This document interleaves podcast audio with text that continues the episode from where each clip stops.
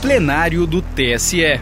Direto do plenário hoje, nós vamos acompanhar o julgamento do recurso do Ministério Público Eleitoral contra a decisão do TRE de São Paulo que absolveu o ex-ministro do Meio Ambiente Ricardo Salles. O plenário do TSE decidiu por maioria que a propaganda eleitoral do então candidato a deputado federal por São Paulo em 2018 não comprometeu a legitimidade do pleito. Acompanhe agora a íntegra do julgamento. Chamo a julgamento o agravo regimental no recurso ordinário número 0609 75455, originário de São Paulo, da relatoria do ministro Alexandre de Moraes, com destaque formulado pelo ministro Luiz Felipe Salomão. Agravante ao Ministério Público Eleitoral, agravado é Ricardo de Aquino Sales. O objeto é o seguinte: trata-se de agravo interno interposto contra a decisão do relator, que manteve acórdão regional que julgou improcedente pedido formulado em ação de investigação judicial eleitoral. Na sessão de 26 de março, no plenário virtual, houve pedido de destaque do ministro Salomão. Não haverá sustentação oral, por se tratar de agravo regimental mas encontra-se na sala de videoconferência o eminente doutor Eduardo Alckmin, advogado do agravado Ricardo de Aquino Sales. Passo então a palavra ao ministro relator Alexandre de Moraes. Presidente, presidente. Pois não, ministro Luiz Felipe Salomão. Antes de ouvirmos o relator, e só para consignar, eu fiz um estudo do caso e eu estou retirando o destaque eu não tenho mais destaque, eu vou acompanhar o eminente relator. Sim, já não tem mais como devolver para o plenário virtual, então vamos ouvir o voto. Eu quis só adiantar para poder simplificar. É um belo voto, é um belo voto. Certamente, ministro Salomão, obrigado. É, ministro Alexandre de Moraes, Vossa Excelência tem a palavra.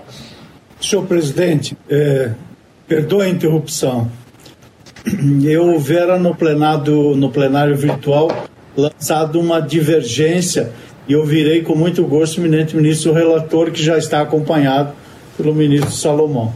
Só para fazer esse registro. Presidente, okay. eu acho que destacar, então. Vossa, então, é, não, não, então não brincadeira, presidente. Profere eu, o seu eu, voto, ministro Alexandre.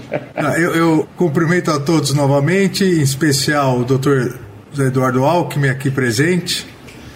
É, presidente, aqui trata-se de um agravo regimental interposto pelo Ministério Público Eleitoral contra a decisão monocrática que negou provimento ao recurso é, ordinário. É, aqui o Tribunal Regional Eleitoral de São Paulo julgou improcedente uma ação de investigação judicial eleitoral ajuizada pelo Ministério Público Eleitoral em face de Ricardo de Aquino Sales pela é, suposta prática de abuso de poder econômico é, e uso indevido dos meios de comunicação social consistente na, na divulgação de peças publicitárias financiadas por associação privada da qual o recorrido era membro. É, eu, eu aqui também, eh, adiantando, já divulguei o voto aos eminentes colegas. É, o, os anúncios, né, aqui eh, no contexto, houve uso de imagem do então candidato. O candidato era presidente de uma entidade, o Movimento Em Direita Brasil, e fez uma campanha com 13 anúncios. O, objeto, o objetivo da campanha veiculada, segundo o, então candidato, ora recorrido, é dispor o ideário do movimento em direita Brasil, é, sem, diz o recorrido, sem que se constatasse promoção pessoal com viés eleitoral.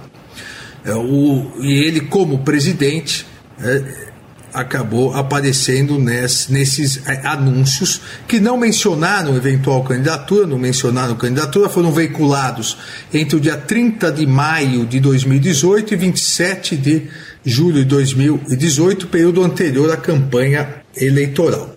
Eu, na decisão, presidente, eu saliento que se verifica na análise dos anúncios veiculados em meio de comunicação impresso, foi impresso, é, embora tenha sido veiculada a imagem do requerido, há realmente ampla explicitação do ideário e das ações defendidas pelo movimento em Direita Brasil, com inclusão da logomarca, endereço eletrônico e telefone é, para contato. Ainda é registro é, que o, o fato de que os quatro dígitos finais do telefone correspondem aí é, o Ministério Público Eleitoral recorre ao número de campanha que foi posteriormente atribuído ao candidato. Mas digo que isso não é suficiente para sustentar um decreto condenatório, como pretende a douta Procuradoria Regional Eleitoral. Até porque, na prática eleitoral, é, as pessoas, ao escolherem um número posteriormente, tendem sempre é, a escolher algum número que tenha alguma ligação é, com elas. Esse artifício eleitoral vem sendo aceito pela Justiça Eleitoral. É, nós lembramos sempre de um candidato que fez campanha é, presidencial é, com o número 22, né, dois patinhos na lagoa, em 1989, é, e o resto da vida usou o 22. Quando era para senador era 22, quando era para deputado federal era 222. Então isso é um artifício eleitoral é sempre é, utilizado. É, eu, analisando o acórdão é, recorrido, me parece realmente que não destoou da jurisprudência é, da Corte. Isso porque, para as eleições de 2018, o Tribunal Superior Eleitoral reafirmou é o entendimento de que a referência à candidatura e à promoção pessoal dos pré-candidatos, desde que não houvesse pedido explícito de voto, não configuraria propaganda extemporânea. É aquela questão sempre, é de, eu costumo aqui é sempre repetir, de tentar se afastar o paternalismo, é, o maior controle é, estatal é, e tentar impedir, ou pelo menos é, diminuir a hipocrisia de pré-campanhas disfarçadas só em palestras, pré-campanhas disfarçadas em shows. Ou seja, o Tribunal Superior Eleitoral pretendeu diminuir isso, exigindo que a promoção pessoal, para caracterizar uma pré-campanha ilícita, tivesse um pedido de voto, tivesse algo é, realmente é, explícito, aquelas chamadas né, palavras mágicas. Eu junto nos votos. É, presidente, a, a, a cópia é, dos informes publicitários desse movimento em direita São Paulo. Então, um deles, é, onde aparece a foto do presidente, é Operação Lava Jato sem imposto, Semana da Liberdade de Impostos. Aí vem Movimento em Direita Brasil e a foto do seu presidente. Outro, é Programa de Devolução das Estatais é, Tolerância Zero, Movimento em Direita Brasil, e assim por diante, sempre essa ligação com o movimento é, em Direita é, Brasil. Tem uma foto até aqui, é, o, o então presidente na frente da rota, numa, de uma viatura da rota, sendo que ele nunca foi é, da rota. Mas essas coisas acontecem.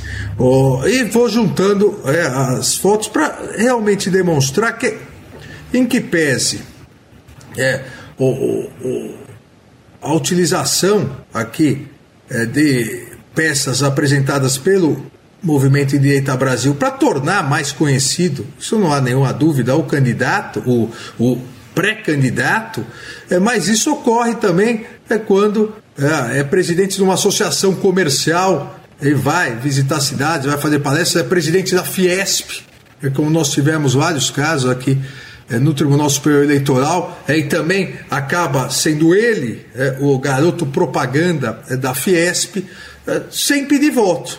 Obviamente que isso isso dá uma divulgação da imagem da pessoa, isso dá uma divulgação não só da entidade, mas da pessoa física. Mas isso não caracteriza, é, ao meu ver, isso não caracteriza propaganda antecipada até porque em todas as propagandas aqui que descrevo em meu voto, em todas elas vem o timbre do Direita Brasil, vem ideários ligados é, a esse movimento é, político.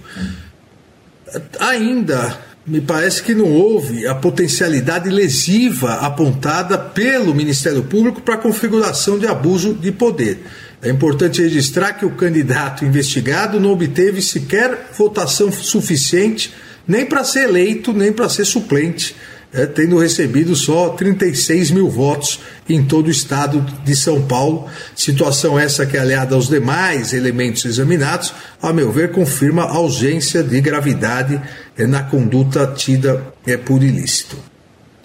Quem pagou? Os recursos pagos foram pelo movimento, é, então foi o próprio movimento que pagou, aqui não se utilizou é, dinheiro é público, não me parece é que tenha ocorrido abuso de poder econômico, uma vez que correspondeu é, é todo o movimento, a propaganda do movimento nesse período correspondeu a 10% do que uh, um eventual candidato a deputado federal, como foi depois o presidente do Movimento Direita Brasil, poderia é, gastar. É, então, é, esses foram recursos é, do Movimento Direita Brasil que também não tiveram condão é, de é, atentar contra a igualdade do pleito, a caracterizar abuso de poder econômico.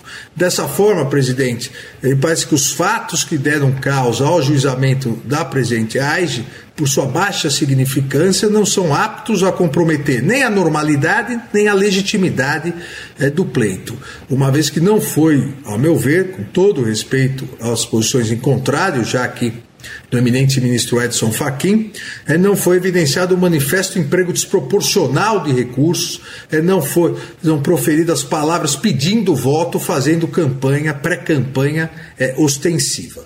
É, não me parece que as peças publicitárias tenham transbordado o caráter institucional do movimento. Volto a dizer, óbvio que o presidente, sendo é, o garoto propaganda do movimento, ele se torna mais conhecido. Mas isso ocorre com diversas associações, com diversas agremiações esportivas é, e é, outras entidades, inclusive da sociedade civil. Ante o exposto, o presidente nega o provimento ao agravo regimental. Obrigado, ministro Alexandre, que nega provimento ao agravo regimental, mantendo a decisão o ministro Luiz Edson Fachin anunciou uma divergência. Dago do ministro Luiz Felipe Salomão se gostaria de ver formado o contraditório ou se prefere votar imediatamente. Está sem som, ministro. Aguardo o ministro Fachin.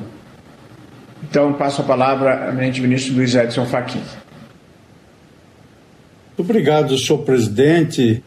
Nada obstante a imensa gentileza de Vossa Excelência, eu certamente posso aguardar a ordem da, da votação. Apenas fiz o registro que no plenário virtual nós temos esta regra atualmente, que quando há destaque, os votos já proferidos eh, vão para uma zona indeterminável que só se materializa na sessão presencial por videoconferência, como é o caso agora.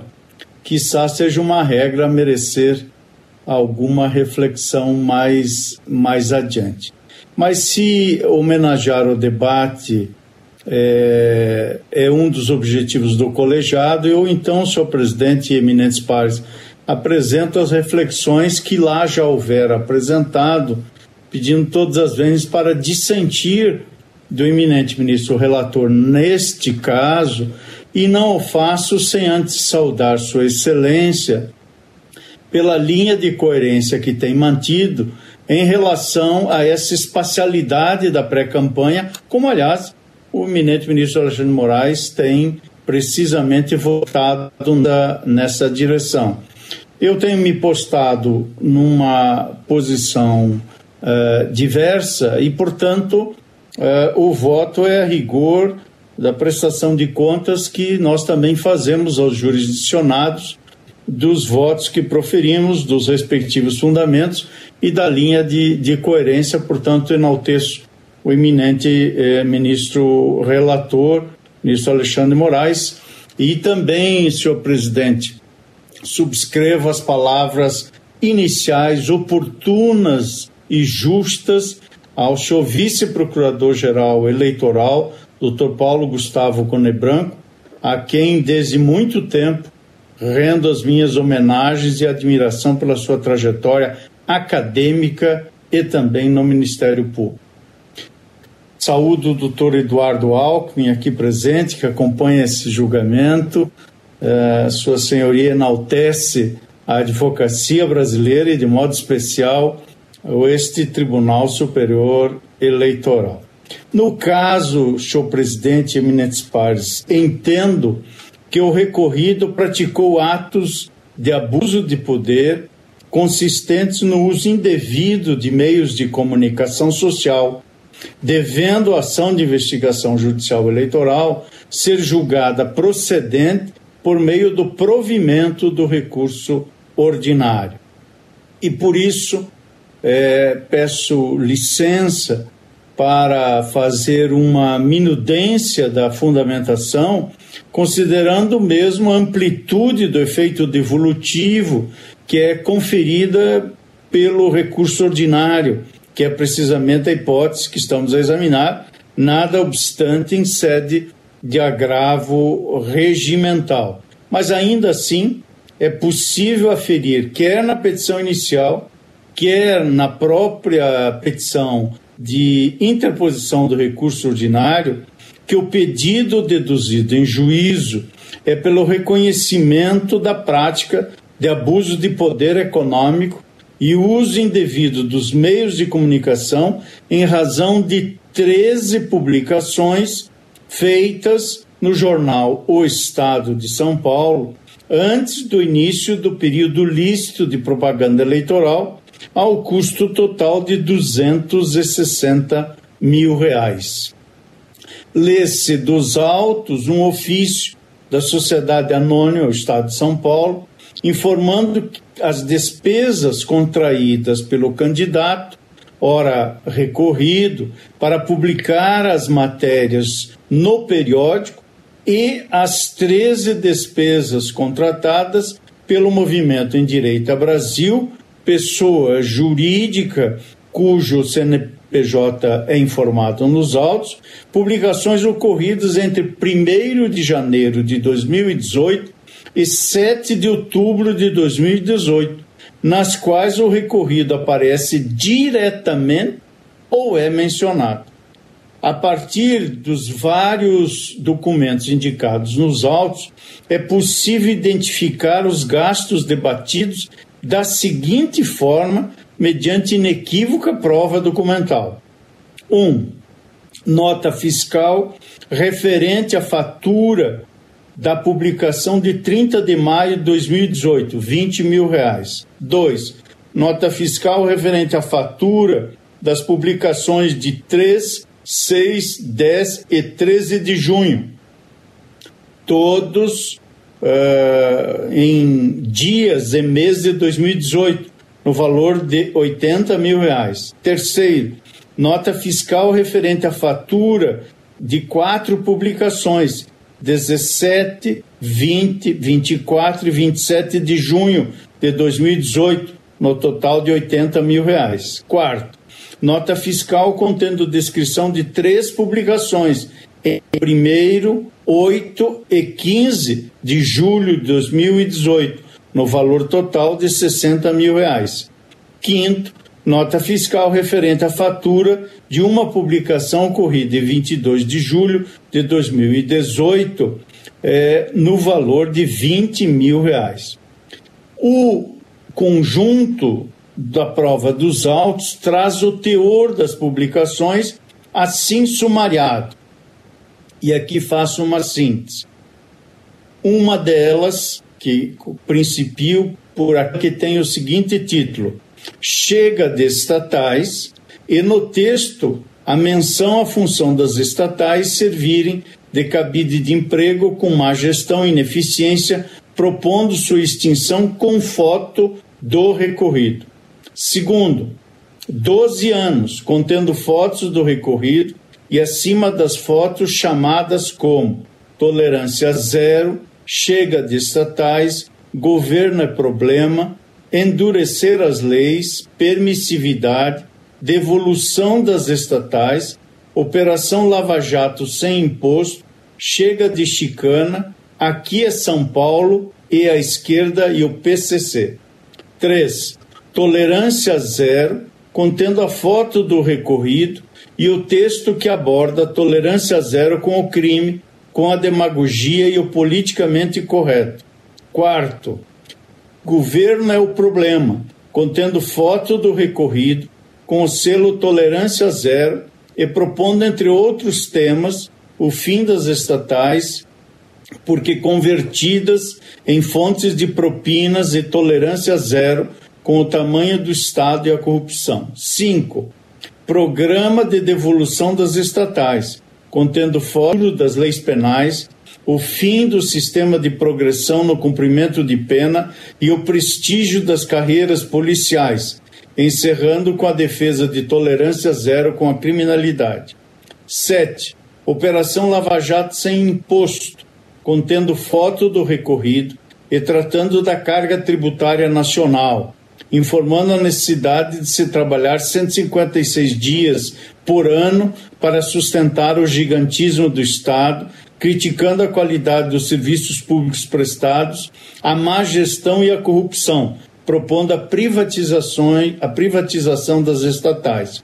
Oitavo, a esquerda e o PCC, contendo foto do recorrido, com selo Tolerância Zero, abordando temas como criminalidade, vitimização de criminosos, combate à criminalidade de forma dura e uma pauta de tolerância zero. Nono, basta de chicana, com foto do recorrido, tratando do tema da prisão após condenação judicial em segunda instância e propondo o combate à impunidade no país.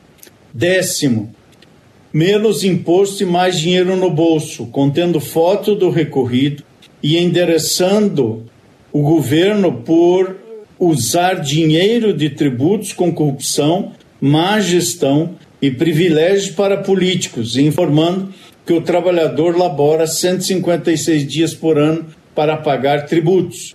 Décima primeira publicação. Tolerância zero, contendo foto do recorrido e defendendo política de tolerância zero com tudo que o brasileiro acredita estar errado, como a violência urbana, corrupção, impostos extorsivos, desperdício de dinheiro público e o agigantamento do governo. E décima segunda, aqui é São Paulo, contendo foto do recorrido, tratando da história de São Paulo e propondo a luta pelos próprios ideais. Em princípio, todas as publicações ocorreram antes do início do período de propaganda eleitoral, sendo subsidiadas por pessoa jurídica, mas não foram acompanhadas de qualquer forma de pedido de voto. Essa compreensão ganha um novo verniz quando se observa mais tarde o teor das publicações de campanha do recorrido, conforme se encontra nos autos já na fase de campanha. Precisamente a imagem do recorrido com as seguintes eh, menções: contra a criminalidade, contra impostos e burocracia, contra o PT e a esquerda, contra a velha política, apoiar a Lava Jato, combater a corrupção, cortar privilégios, cargos e verbas de gabinete.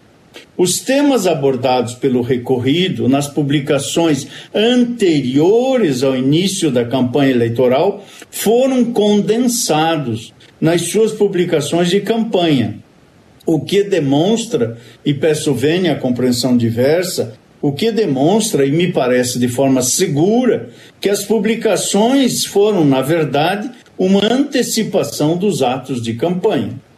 Essa antecipação se revela eivada de gravidade, porque tendente a permitir que o recorrido empreendesse atos de campanha por período temporal mais alongado do que todos os seus concorrentes importando ofensa ao princípio da isonomia que informa os pleitos eleitorais, que é, como sabemos, examinado no procedimento e não quanto ao resultado.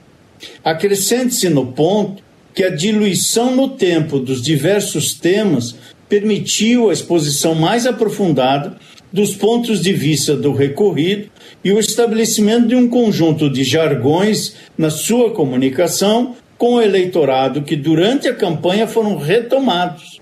indicando inequívoca gravidade no uso antecipado e indevido dos meios de comunicação. Ademais, o recorrido se valeu de recursos advindos de pessoa jurídica para financiar os atos de antecipação de sua campanha nos meios de comunicação. As notas fiscais que já mencionei tornam certo e inquestionável o influxo de recursos de pessoa jurídica em favor do recorrido. Como sabemos, desde o julgamento da ação direta de inconstitucionalidade 4.650 da relatoria do eminente ministro Luiz Fux, Tribunal Pleno do Supremo Tribunal Federal, em 17 de setembro de 2015, está assentado entre nós o fato incontestável da inconstitucionalidade do ato das pessoas jurídicas realizarem doações para campanhas eleitorais. E este Tribunal Superior Eleitoral adota, desde as eleições de 2018, posicionamento incisivo de espelhar para o momento de pré-campanha todas as restrições aplicadas pela legislação eleitoral inclusive em referência à captação de recursos junto a fontes vedadas. E doação de pessoa jurídica tornou-se, a partir daquele julgamento do Supremo Tribunal Federal, uma doação de fonte vedada. Aqui cito por todos o julgamento da representação 0601 47858, relator eminente ministro Og Fernandes, e cuja redatoria final restei-me designado, restei designado pelo colegiado e este julgamento se deu uh, em 18 de maio de 2020 com a respectiva publicação. Por isso, a conduta do requerido ou recorrido reveste-se de nova camada de gravidade consistente no uso de recursos de fontes vedadas para obter a indevida quebra da isonomia no certame eleitoral por meio do uso indevido dos meios de comunicação. Cumpre ainda notar que todas as publicações ocorreram entre as datas de 30 de maio a 22 de julho de 2018, ressaltando que o início das convenções partidárias naquele ano de 2018 ocorreu em 20 de julho, ou seja, as 13 publicações ocorreram nos dois meses que antecederam o início das convenções e foram imediatamente seguidos pelo período da campanha eleitoral. Este Tribunal Superior Eleitoral, e não vou me delongar nisso, tem farta jurisprudência no sentido do reconhecimento da prática de atos abusivos antes do período eleitoral. E é, nesse aspecto, me permito é, citar por todos o recurso ordinário 0603-965, redator o eminente ministro Sérgio Banhos, julgamento de 26 de novembro de 2020. Encerro esse ponto da gravidade da conduta abusiva com o fato de o recorrente não ter logrado êxito no certame eleitoral. Mas isso, com a devida vênia, não retira da sua conduta a extrema gravidade que autoriza a imposição das sanções previstas no artigo 22, inciso 14 da Lei Complementar 64 de 1990. As condutas foram praticadas pelo emprego de quantia significativa de recursos financeiros, advindos de pessoa jurídica, ou seja, de fonte vedada. São 260 mil reais. Utilizou-se de periódico de extensa divulgação e credibilidade sólida junto à população. E se construiu um conjunto de ideias concatenadas a serem posteriormente sumariadas e referenciadas na campanha eleitoral. Todos os atos foram ordenados e executados com o objetivo de alavancar indevidamente a candidatura do recorrido e produzir o efeito inicialmente almejado, sendo aptas a romper a isonomia do pleito e a revelarem, ademais, a gravidade na sua preparação e ordenação. O resultado das urnas não é fruto exclusivo dos atos de abuso de poder, mas sim um conjunto de circunstâncias eleitorais que podem abarcar, dentre outras, o próprio carisma do candidato, a aceitação de suas propostas pela população e o conjunto de atos anteriores que torna, tornam ou tornaram o candidato mais ou menos conhecido pelo eleitorado. Aceitas as variáveis, os atos aqui analisados cumpriram a sua função precípua de dar conhecimento antecipado ao eleitorado do recorrido e de suas propostas, sendo suficientemente graves em si mesmos para autorizar a procedência da demanda. Por isso, peço venha ao eminente ministro relator e a todos que o acompanharem, desde logo ao eminente ministro Luiz Felipe Salomão também, para me manter conforme o decidido por esse Tribunal Superior Eleitoral no julgamento do recurso ordinário 537610, julgamento de 13 de março de 2020, segundo o qual a inexistência de um mandato eleitoral não impede o julgamento de procedência de ação de investigação judicial eleitoral